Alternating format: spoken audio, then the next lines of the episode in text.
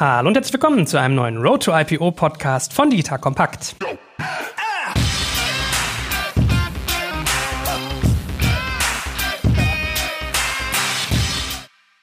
Mein Name ist Jörg Kaczmarek und heute geht es um was brandneues, nämlich um Direct Public Listings. Das haben vielleicht einige von euch noch gar nicht gehört, ist aber eine super spannende Alternative zu regulären Börsengängen. Und wir wollen heute nachvollziehen, was das genau ist, was für namhafte Beispiele gibt es dafür eigentlich schon, wann kommt das für mich als Firma in Frage und einiges mehr.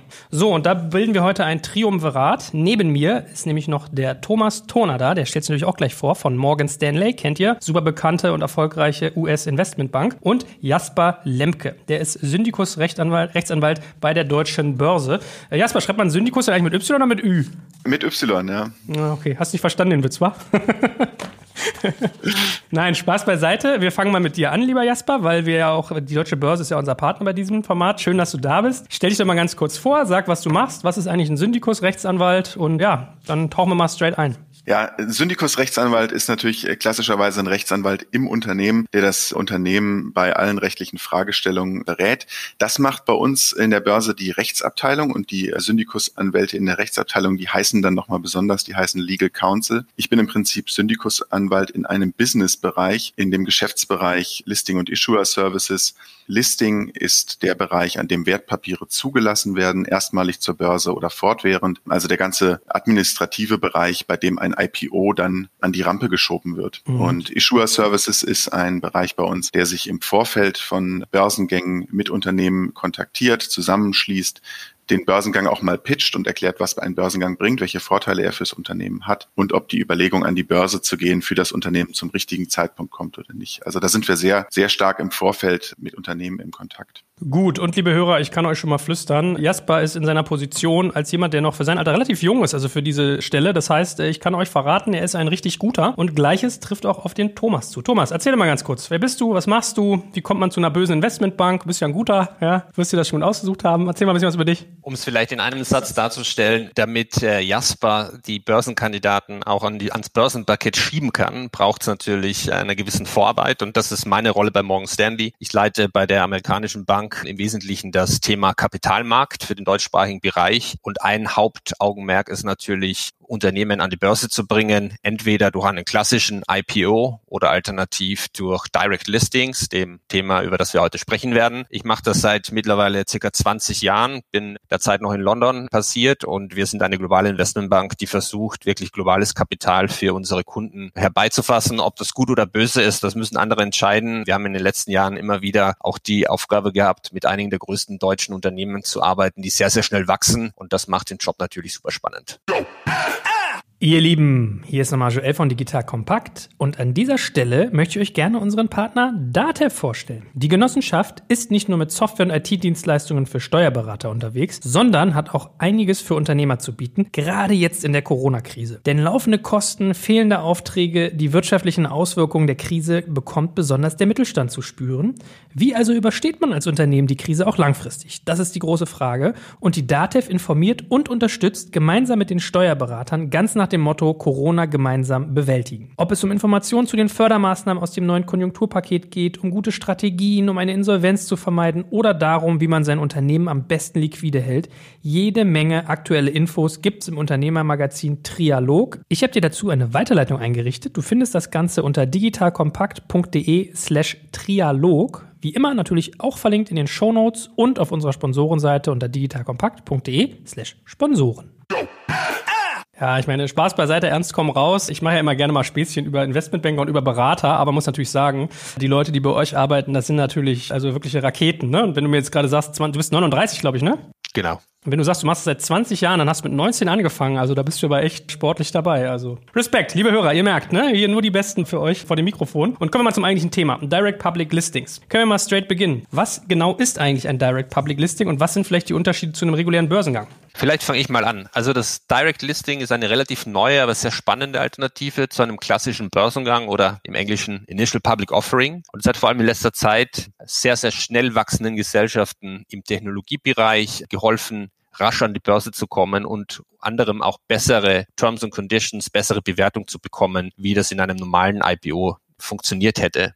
Aus Sicht der Banken und Investoren ist das eine willkommene Innovation, denn die Art, wie Börsengänge durchgeführt wurden, hat sich gefühlt in den letzten 50 Jahren kaum verändert. Sehr viel von diesen Prozessen des klassischen IPOs sind rechtlich getrieben, aber es ist wichtig zu sagen, dass sich die Geschäftsmodelle, die Wachstumsgeschwindigkeit, der Zugang zu Kapital und zur Kapitalintensität der möglichen Börsenaspiranten sehr wohl über die Jahre geändert hat und dementsprechend hat man hier versucht, ein neues Format aufzubauen. Das Wichtigste aus meiner Sicht, das sollten wir gleich am Anfang erwähnen, dass im Kern beide Prozesse, also klassischer Börsengang, aber auch die alternative Direct Listing, das gleiche Ziel haben. Ein privat gehaltenes Unternehmen wird an einer Börse zum öffentlichen Handel eingeführt und gelistet. Und dabei ändert sich auch die Eigentümerstruktur.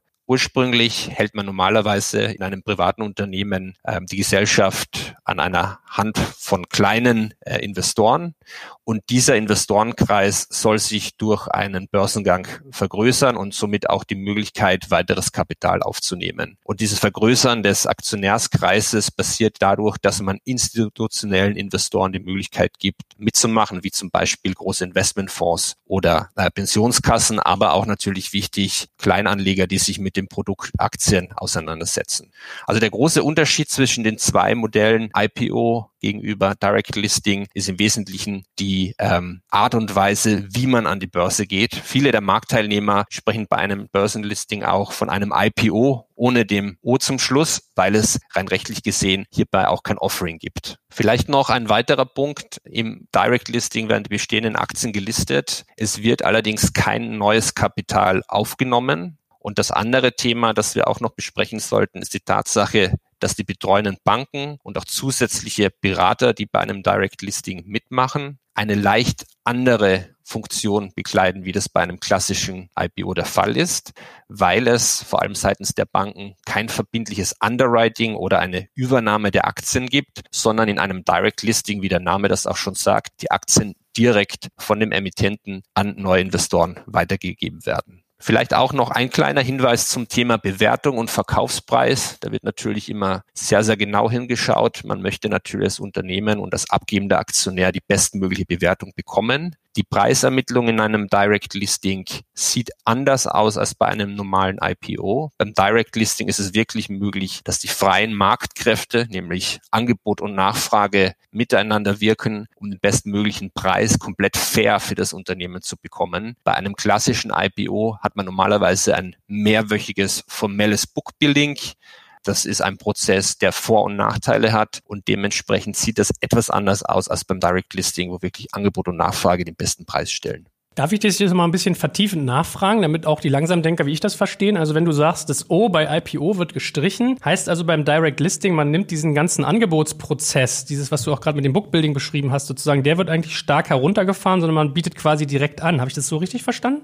Es ist richtig, dass der Prozess kürzer und komprimierter erfolgt und der wesentliche Unterschied ist tatsächlich, dass es zu keinem rechtlichen Angebot der neuen Aktien an neue Investoren kommt, sondern dass man einfach bestehende Aktien, die bis dato in privater Hand gehalten werden, zum öffentlichen Trading am ersten Handelstag zulässt und dann erst neue Investoren reinkommen, anstatt im Vorfeld in einem langen Prozess die Aktien anzubieten. Okay, ich meine, vielleicht könnt ihr beiden ja sonst auch mal so ein paar namhafte Beispiele aus der Vergangenheit nennen, also gerne auch weltweit, dann kriegt man, glaube ich, nochmal ein besseres Gefühl dafür, wie das genau funktioniert und auch mal ein paar Beispiele im Kopf von Unternehmen. Absolut, das sehr gerne. Ähm, es gibt da natürlich im Moment hohes Medieninteresse generell an dem Thema Börsengänge und viele der Venture Capital Funds verwenden den Börsengang auch als Exit-Möglichkeit. Man muss fairerweise aber dazu sagen, dass wir gerade beim Thema Direct Listings noch gerade am Anfang stehen und mögliche Trends und mögliche Pfade, die wir in den nächsten Jahren erwarten, zwar theoretisch im Detail diskutiert werden, aber wenn du uns nach konkreten Beispielen für Europa fragst, gibt es da relativ wenige große Beispiele. Ein Blick nach Amerika Amerika erleichtert uns die Übung allerdings. In Amerika haben wir zwei sehr, sehr prominente und erfolgreiche Direct Listings, das Morgan Stanley betreut. Das eine war das Direct Listing äh, für den Musikanbieter Spotify, der im April 2018 via Direct Listing in Amerika an die Börse ging. Und das zweite Fallbeispiel, das sehr bekannt ist, ist der Softwareanbieter, Softwareplattform Slack. Die sind im Juni 2019 mittels Direct Listing rausgekommen. Und in diesem Korridor sozusagen haben wir natürlich eine Reihe von weiteren möglichen Aspiranten Lieferanten, die sich das Produkt genau ansehen. Und diese zwei Direct Listings haben sowohl für die Gesellschaften als auch für neue Aktionäre gut funktioniert und dienen immer wieder auch in den Medien so ein bisschen als Flagship Models. Na, Jasper, du bist ja sonst der Deutschland-Experte. Fallen dir vielleicht noch auch ein paar deutsche Beispiele ein, auch wenn sie nicht ganz so groß sind oder, oder europäische?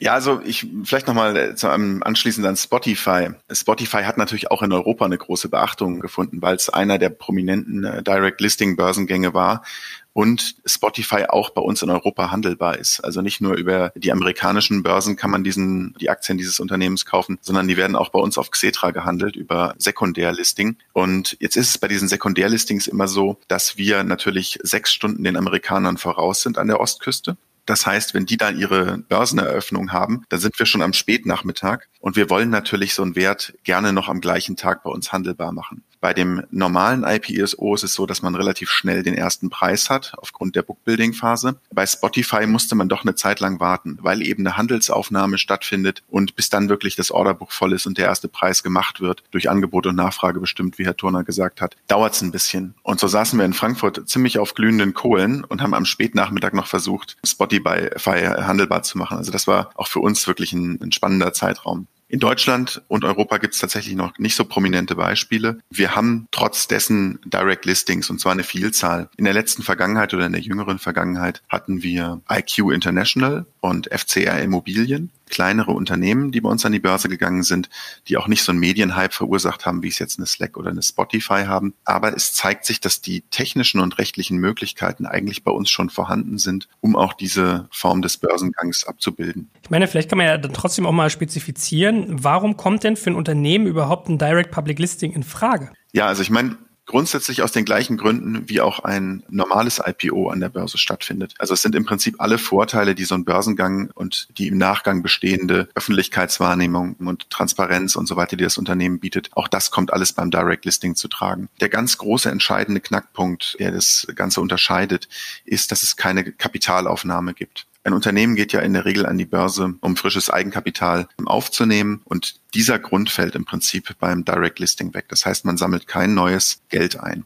Ähm, alle anderen Vorteile, also ich bin dann irgendwann ein börsengelistetes Unternehmen, kann Kapitalerhöhungen durchführen, mit diesen Kapitalerhöhungen neues Geld einsammeln. Ich kann bei Übernahmen oder Mitarbeiterbeteiligung kann ich meine Aktien einsetzen als, als Währung. Ich kann sie entweder als Akquisitionswährung nutzen oder ich kann sie eben benutzen, um meine Mitarbeiter im Unternehmen zu incentivieren, sie am Unternehmenserfolg zu beteiligen. Habe also quasi ein, ein neues Mittel, was ich zum Einsatz bringen kann. Mein Bekanntheitsgrad als Unternehmen wird erheblich erhöht. Die Öffentlichkeitswahrnehmung von börsengelisteten Unternehmen ist nachweislich viel, viel größer als von privaten Unternehmen. Dann wird es auch erstmalig so sein, dass man eine relativ genaue Unternehmensbewertung bekommt. Man hat das natürlich vorbörslich auch anhand der Finanzierungsrunden, anhand dessen, was Venture Capital oder Private Equity bereit sind, äh, für das, für Anteile des Unternehmens zu zahlen, kann man natürlich schon austarieren, was das Unternehmen ungefähr wert ist.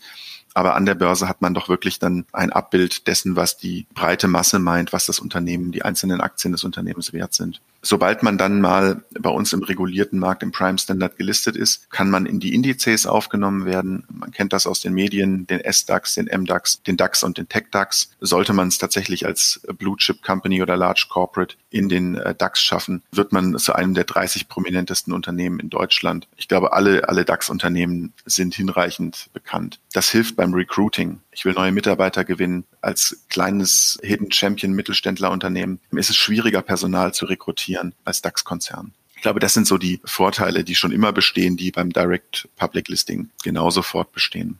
Und dann kommt vielleicht jetzt noch, und das ist der Werbeblock Deutsche Börse, kommt noch dazu, dass wir natürlich auch rund um die gelisteten Unternehmen Services bieten und Angebote schaffen. Wir veranstalten jährlich das Deutsche Eigenkapitalforum, eine Konferenz, wo Unternehmen, Analysten und Investoren treffen können. Drei Tage lang findet das Ganze statt zum Netzwerken eben und zum Attrahieren von Investoren. Wir werden das dies Jahr erstmalig virtuell durchführen. Es wird also auch eine Premiere für uns. In der Zukunft aber wieder als Präsenzveranstaltung. Das Unternehmen bekommt einen Stock Report, das heißt eine Analyse der Entwicklung seiner Aktie und welche Unternehmen oder welche Investoren in das Unternehmen investiert haben. Und der Medienwert ist eben extrem erhöht, wenn man am Tag des Direct Listings auch noch eine IPO-Zeremonie äh, durchführt, also am Börsenplatz bei uns unten in Frankfurt in der Innenstadt die Glocke läutet und zum ersten Preis eben den ersten Preis ausrufen lässt. Äh, da ist die mediale Aufmerksamkeit extrem hoch. Es ist natürlich in Zeiten von Covid-19 alles ein bisschen beschränkt, weniger Teilnehmer am Börsenplatz, aber das wird sich auch wieder ändern und dann wird man damit vielen seiner Mitarbeiter diesen ersten Preis feiern können und es wird eine TV- und mediale Berichterstattung geben.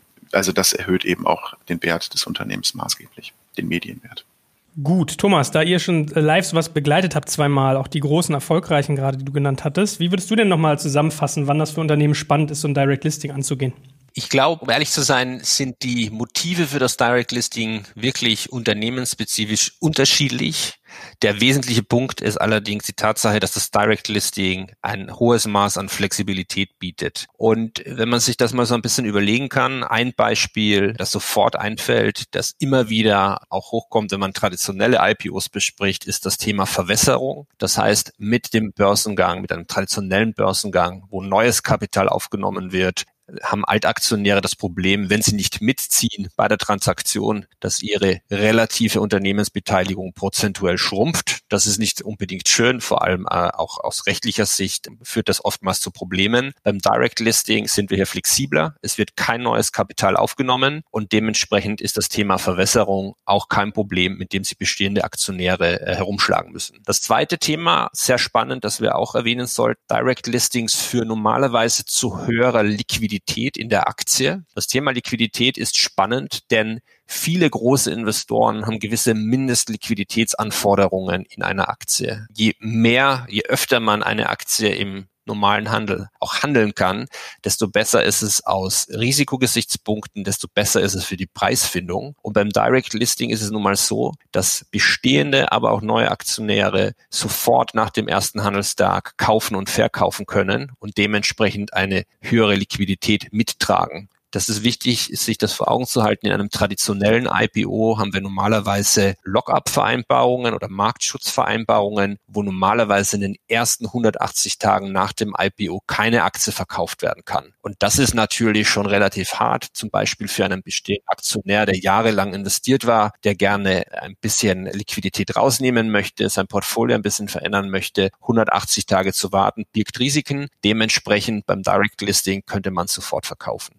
Der dritte wichtige Punkt, ich habe es kurz auch schon erwähnt, ist die Preisfindung. Anstatt eine fixe Anzahl von Aktien bei einem fixen Preisband anzubieten, wie es in dem klassischen Bookbuilding eines IPOs der Fall sein würde, ist es so, dass bei einem Direct Listing sowohl die Anzahl der Aktien als auch dieser Preis nicht vorgegeben wird, sondern dass sich das alles erst im Markt danach, also wenn die Aktie listet, abspielt und dementsprechend hat man sowohl aufgrund der Größe als auch aufgrund des Preises volle Flexibilität. Manche von uns werden sich erinnern, Google hatte 2004 schon mal versucht, den IPO-Markt mittels einer Online-Auktion zu ändern. Damals war es aber so, dass nur der Preis flexibel war, nicht allerdings die Anzahl der Aktien oder die Größe, die angeboten wurde. Und bei Slack und Spotify war das tatsächlich so, dass beide Parameter komplett flexibel gewählt wurden. Ein letzter wichtiger Punkt ist noch die Investorenvielfalt. Jeder Investor kann bei einem Direct Listing so viele Aktien kaufen, wie er oder sie möchte, nachdem es ja keine Restriktionen zur Vermarktung gibt und dementsprechend auch die Liquidität und die Anzahl der Investoren, die reinkommen, höher ausfallen kann, als es bei einem normalen IPO der Fall ist. Vielleicht ganz zum Schluss noch ein Hinweis. Es ist wirklich schwierig, über alle Kandidaten hinweg zwei, drei Parameter rauszuholen. Das Direct Listing Produkt ist super flexibel und dementsprechend muss man sich wirklich mit der Gesellschaft,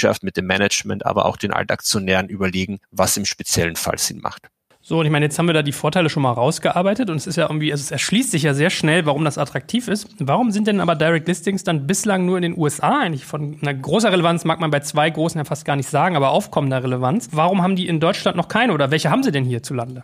Die Frage ist absolut fair. Wir haben uns auch lange mit dem äh, mit möglichen Antworten beschäftigt. Ich glaube, eine These sagt, dass die Amerikaner uns traditionell zum Thema Innovation im Finanzmarkt noch eine Nasenlänge voraus sind. Das hat man über die letzten Jahrzehnte immer wieder gesehen. Der Kapitalmarkt in Amerika ist einfach sehr offen, was Innovation betrifft und dementsprechend waren wir auch wenig verwundert, dass die ersten Direct Listings in Amerika stattfinden. Ich glaube, es hat auch was mit einer höheren Risikotoleranz der teilnehmenden Investoren zu tun, denn rein technisch bedingt bedingt wäre ein Direct Listing aus unserer Sicht in Deutschland schon jederzeit machbar und dementsprechend auch nicht besonders innovativ, wenn man sich jetzt wirklich mal die Strukturen, die die deutsche Börse bereits vor langer Zeit aufgesetzt hat, aber auch die rechtlichen Rahmenbedingungen anschaut. Und es gab in der Vergangenheit auch im deutschen Markt immer wieder ähnliche Strukturen, die an ein Direct Listing erinnern. Normalerweise hat man das damals aber als De-Risking-Strategie zu einem klassischen IPO gemacht, anstatt zu sagen, wir probieren jetzt mal was Neues, wir gehen jetzt mal richtig raus und versuchen hier innovativ zu sein, was die Strukturen betrifft. Separat davon anschauen, erinnern sich vielleicht auch einige, haben wir über die letzten Jahre Börsengänge von Evonik, Scheffler, Jost, das sind drei Beispiele, die mir spontan einfallen, gesehen, die auch ähnlich wie in einem Direct Listing zuerst mal eine kleinere Investorengruppe angesprochen haben, um gelistet zu sein und dann erst im Laufe der Zeit ihren Streubesitz und ihre, ihr Investorenpublikum vergrößert haben. Also,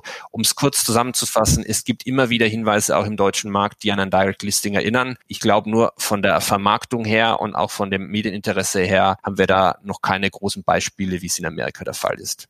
Vielleicht noch ein Thema, das immer wieder hochkommt, auch in meinem praktischen Gespräch mit möglichen Direct Listing Aspiranten. Da kommt immer ganz schnell das Thema erforderlicher Mindeststreubesitz hoch. Es ist so, dass wenn man bei einem Börsengang in Deutschland erfolgreich sein möchte, es einem nahegelegt wird, einen Mindeststreubesitz äh, von etwa 25 Prozent zum Zeitpunkt des IPOs darzustellen. Dazu gibt es Ausnahmen, das können wir dann auch gleich nochmal besprechen. Allerdings ist es so, dass bisher in Amerika die Streubesitze eher kleiner waren. Im Schnitt sind Streubesitze im amerikanischen Markt zwischen 10 und 12 Prozent. Also man geht zwar an den Markt, beginnt allerdings kleiner und das ist auch für den einen oder anderen Direct Listing Kandidaten natürlich sehr attraktiv und dementsprechend glaube ich, muss man einfach diskutieren, ob man diesen Mindeststreubesitz auch vor dem Hintergrund der Liquidität in irgendeiner Form anpassen kann, beziehungsweise die Ausnahmen, die es gibt, praktisch darstellen kann, auch für kleinere Unternehmen. Ein abschließender Punkt von meiner Seite noch ist das Thema Mittelzuflüsse beim Direct Listing. Wir haben ja besprochen, durch das Direct, Direct Listing selbst kommt es nicht zu einer Kapitalaufnahme. Das ist in Amerika, wenn man das mit Europa vergleicht, meistens kein Problem, denn viele der möglichen Direct Listing Kandidaten aus amerikanischer Hand sind bereits sehr gut kapitalisiert. Series D, E und weitere Private Financings bekommen. Der Venture Capital Markt ist auch weiter ausgeprägt als das, was wir im Moment in Europa vorfinden. Das ändert sich zum Glück auch Schritt für Schritt. Aber amerikanische Startups kommen natürlich mit sehr, sehr gut kapitalisierten Bilanzen an den Markt und dementsprechend ist der traditionelle Nachteil des Direct Listings, dass kein neues Kapital aufgenommen wird, kein besonders schlimmer Punkt. In Europa ist es natürlich immer wieder so, auch in Deutschland, wenn man an die Börse geht, will man das auch gleich nutzen, um neues Kapital aufzusammeln. Und dieser Aspekt ist derzeit im Direct Listing noch nicht möglich. Gut, verstanden. Jasper, du bist ja live dabei. Wie, wie siehst du das? Warum ist das bisher so ein US-Thema und kein deutsches?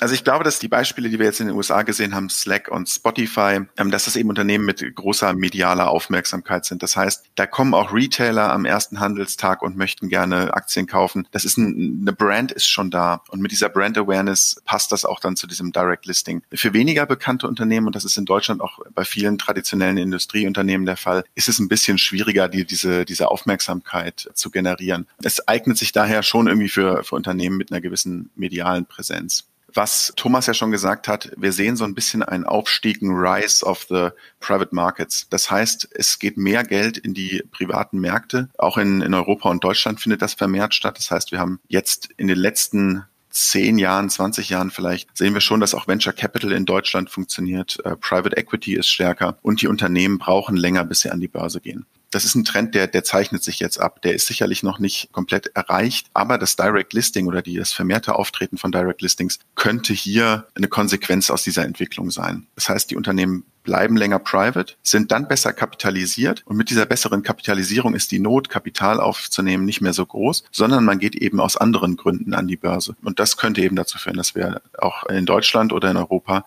bald die ersten prominenten Direct Listings haben werden. Von der rechtlichen Seite ist es so, dass die Pfade beschritten sind, aber eben noch nicht ausgetreten. Das heißt, es ist noch nicht völlig komfortabel, so ein Direct Listing in Deutschland durchzuführen. Es ist immer zwei Anknüpfungspunkte für das Prospekterfordernis in Deutschland beim Börsengang, entweder das öffentliche Angebot oder eben die Börsenzulassung. Das heißt, nur weil man aufs öffentliche Angebot verzichtet, kommt man nicht darum hin, einen Prospekt zu schreiben, was immer sehr zeit- und kostenintensiv ist. Das ist im regulierten Markt sicher so in unserem KMU-Wachstumssegment, Segment für kleine und mittlere Unternehmen, haben wir eine Möglichkeit schaffen können, dass wenn kein öffentliches Angebot erfolgt und keine Kapitalaufnahme stattfindet, man keinen Prospekt schreiben muss.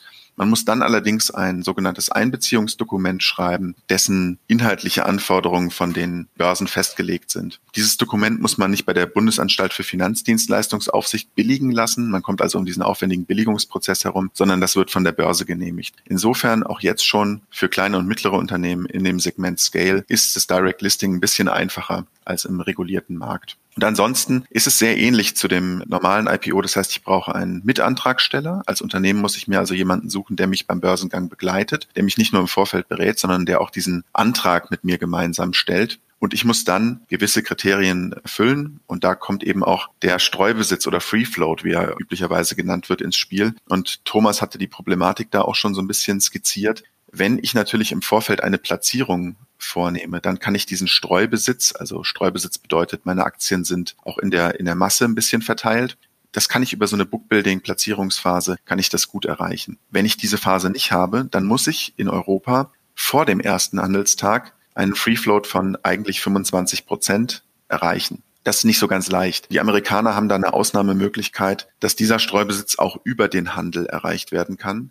Diese Ausnahmemöglichkeit, die gibt es prinzipiell in Deutschland. Die Geschäftsführungen der Börsen und auch unserer Börse können so eine Ausnahme gewähren, wenn sie davon überzeugt sind, dass der Streubesitz über den Börsenhandel Handel erreicht wird. Und zu dieser Überzeugung zu gelangen, ist vielleicht gar nicht so schwierig bei großen prominenten Unternehmen. Das Risiko ist aber doch nicht ganz unerheblich. Wenn es nämlich dazu käme, dass der Streubesitz nicht erreicht würde, dann müsste man theoretisch den Börsengang rückabwickeln ähm, und die Geschäfte, die getätigt worden sind, rückabwickeln. Und auf, angesichts dieses Risikos ist man da bisher so ein bisschen zurückhaltend zu sagen, okay, es reicht uns, wenn der Streubesitz über den Börsenhandel erreicht wird. Das heißt, zurzeit sind wir da, das ist auch in ganz Europa valide, sind wir da noch so ein bisschen hinter den Amerikanern hinterher aus der regulatorischen Brille.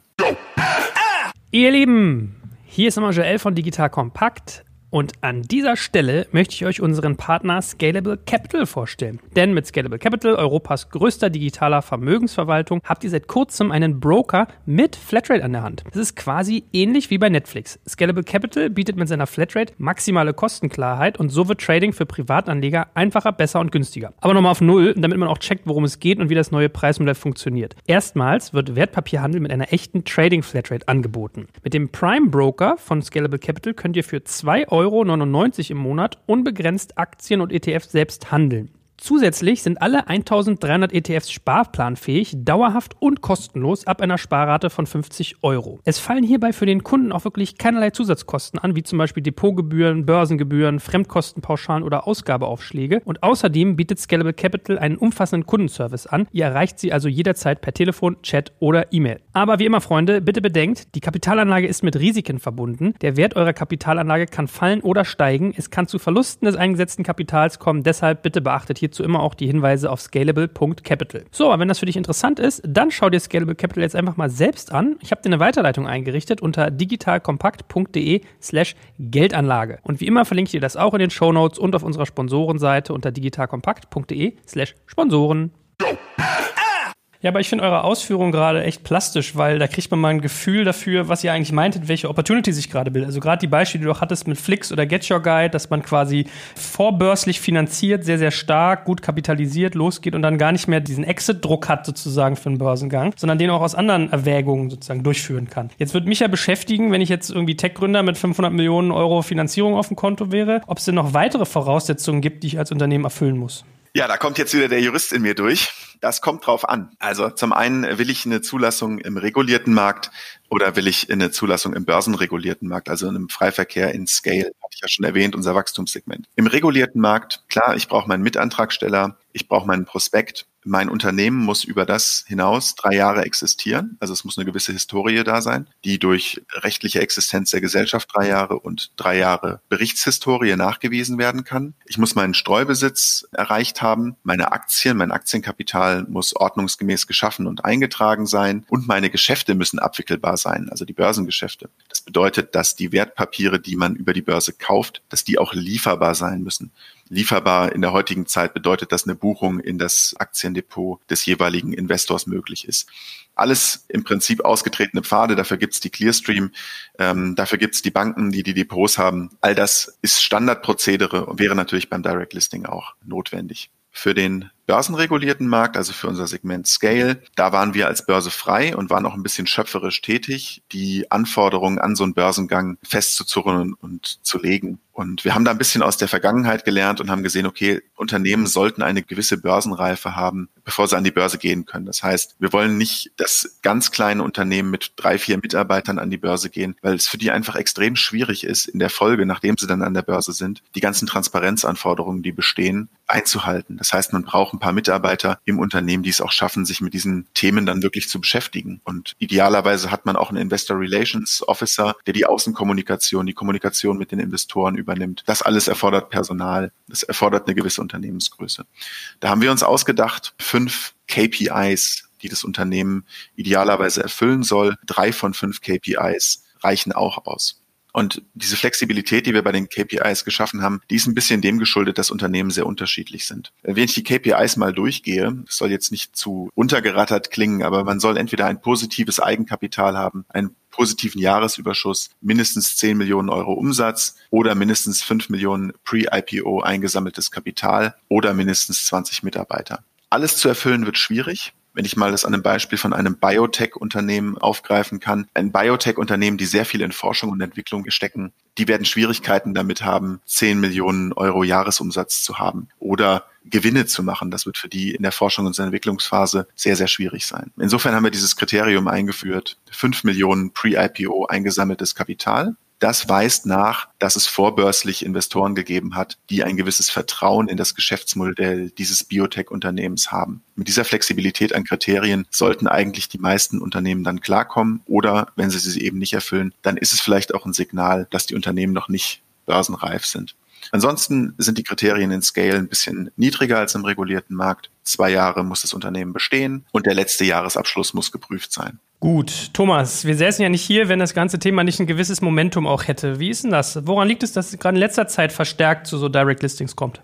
Ich glaube, der Hauptgrund, Joel, liegt darin, dass wir seit der Financial Crisis 2009 bis vor kurzem, bis zum Ausbruch der Corona-Krise, einen wirklichen Bullenmarkt hatten. Die globalen Börsen sind auf Bewertungslevels getradet, die absolut spektakulär waren. Und äh, wir glauben auch, trotz der Covid-Krise, dass fundamental die Börsen nach wie vor sehr, sehr gut werden in den nächsten zwei bis drei Jahren.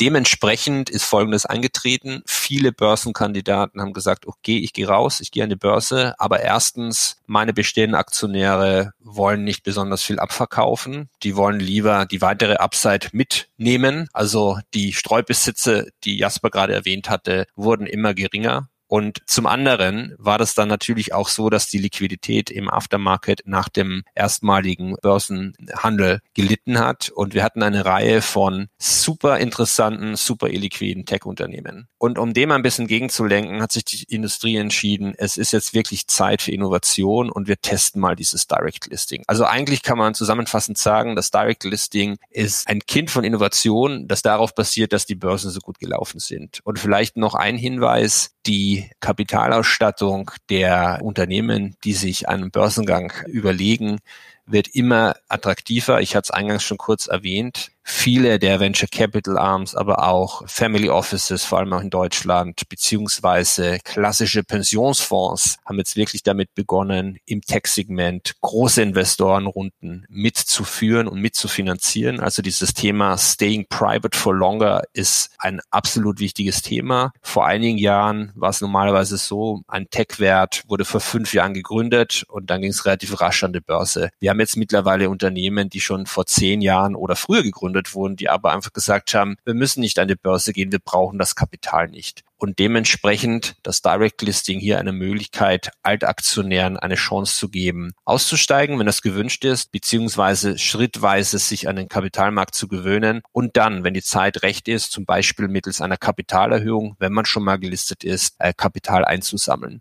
Und das ist eben, wie gesagt, diese erhöhte Flexibilität, die der klassische Börsengang, wo das sehr, sehr gut getestet ist, leider nicht mehr zusammenführen kann. Vielleicht auch noch kurz ein Aspekt, das bringt mich wieder in diesen Vergleich Amerika gegenüber Europa. Wenn man sich amerikanische Börsengänge anschaut, wird man im Vergleich zu Europa relativ schnell drauf kommen, dass die Performance des Aktienkurses in den Tagen nach dem IPO meistens zweistellig im Plus ist. Also da gibt es so die Faustregel, wenn der IPO in Amerika nicht 20 bis 30 Prozent in den ersten Handelstagen nach oben schießt, dann war das kein Erfolg. Das ist aus meiner Sicht eine kulturelle Frage. Ähm, in Europa ist es normalerweise so, dass die Aftermarket-Performance eher im einstelligen, mittleren einstelligen Bereich liegen sollte. Aber auch da sieht man, in einem Direct Listing kann ich sofort nach dem Börsengang verkaufen. Und wenn man natürlich hier einen Börsengang hat, wo die Aktie so stark nach oben tradet, ist es natürlich auch von der Bewertungsbildung hier sehr attraktiv. Und dementsprechend hat man gesagt, okay, dieses Direct Listing aus Amerika kommend, das ist eine tolle Sache für alle Beteiligten. Gut, Jasper, jetzt hast du ja auch schon ein Stück weit erzählt, was so die rechtlichen Aufwände sind, was es zu beachten gibt. Jetzt ist natürlich auch interessant, was sind denn sonst anderen Aufwände? Sprich, Zeit des Vorgangs, Kosten, Vorbereitung. Womit muss ich da als Unternehmen rechnen? Also Joel, das ist eine gute Frage.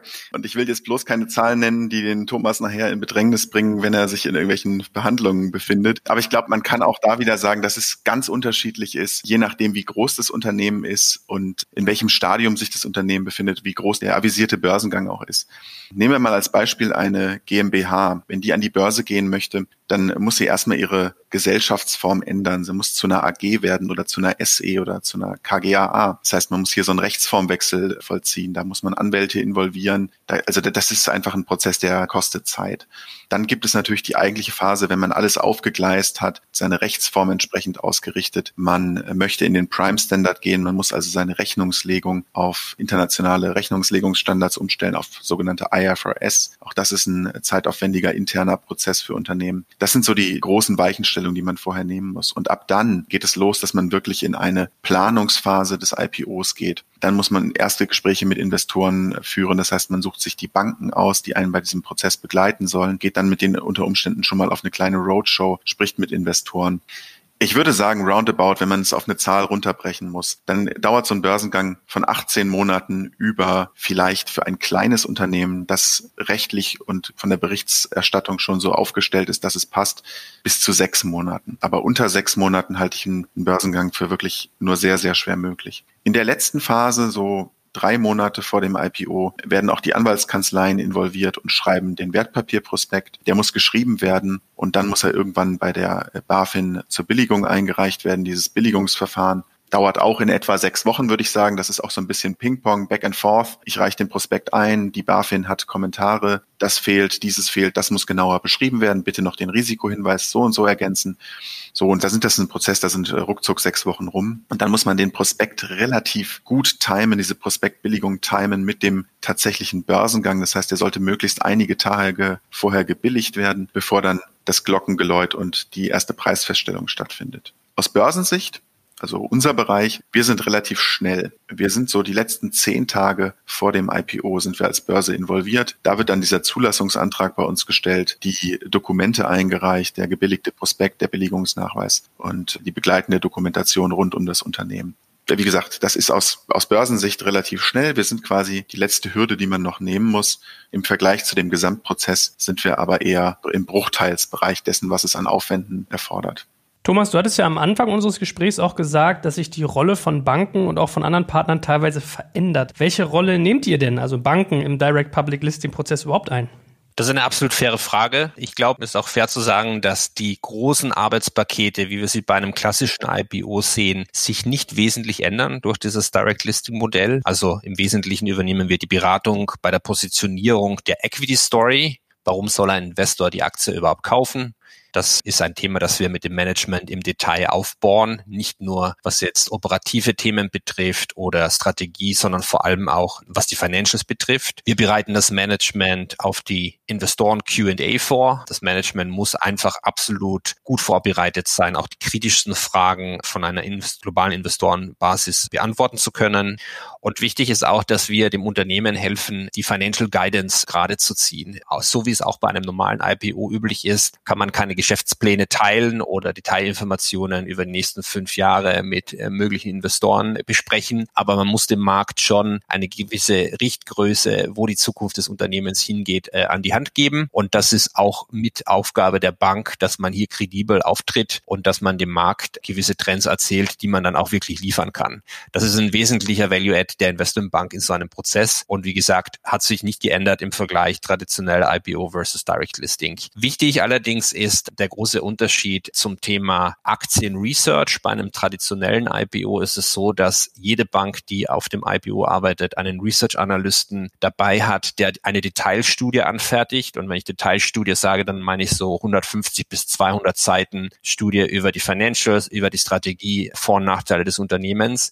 Diese Studien werden dann verwendet von diesem Analysten, neue Investoren in ein Orderbuch zu bringen. Und das ist eben der große Unterschied im Direct Listing. Es gibt kein Orderbuch und es gibt auch keinen Einzel- oder keine zwei Analysten, die diese Vermarktung übernehmen, sondern das Management des Börsenkandidaten im Direct Listing geht selbst äh, zu Investoren und versucht selbst Nachfrage zu generieren. Es gibt allerdings parallel eine Marketingveranstaltung, die wir Investor Day nennen. Das heißt, ein eintägiges Event, wo sehr breit eingeladen wird, meistens drei, vier Wochen vor dem ersten Handelstag, wo sowohl Investoren kommen können, als auch Research-Analysten aller Banken, die sich dafür interessieren. Also das wird nicht klein gehalten nur für die Syndikatsbanken, sondern es ist ein offenes Invite, hat den Vorteil, dass viele Analysten die Gesellschaft treffen können. Der Nachteil ist natürlich, da sind immer wieder auch Analysten dabei, die einen konträren View schreiben möchten, die sich vielleicht mit dem Management nicht so gut verstehen. Das ist dann relativ schwierig zu managen. Ähm, also im klassischen, traditionellen IPO lädt man im Wesentlichen die Banken ein, wo man auch weiß, dass die ganze Bank dahinter steht, über dem Investmentbanker bis hin zum Trader, bis hin zum Research Analysten. Aber hier im Direct Listing ist das alles breiter aufgesetzt und dementsprechend mit verschiedenen Vor- und Nachteilen besetzt.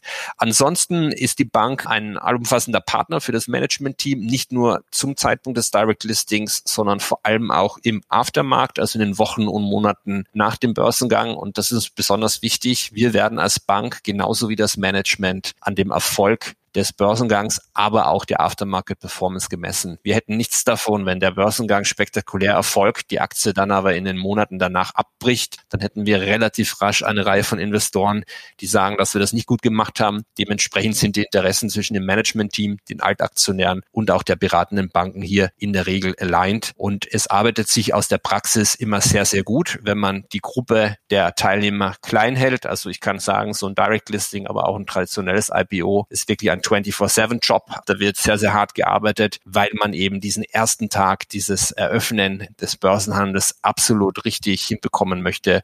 Das ist nicht nur eine Frage der Bewertung, das ist auch eine Frage, das Investorensentiment richtig zu lesen und einfach das Management bestmöglich auf die Realität im Markt vorzubereiten.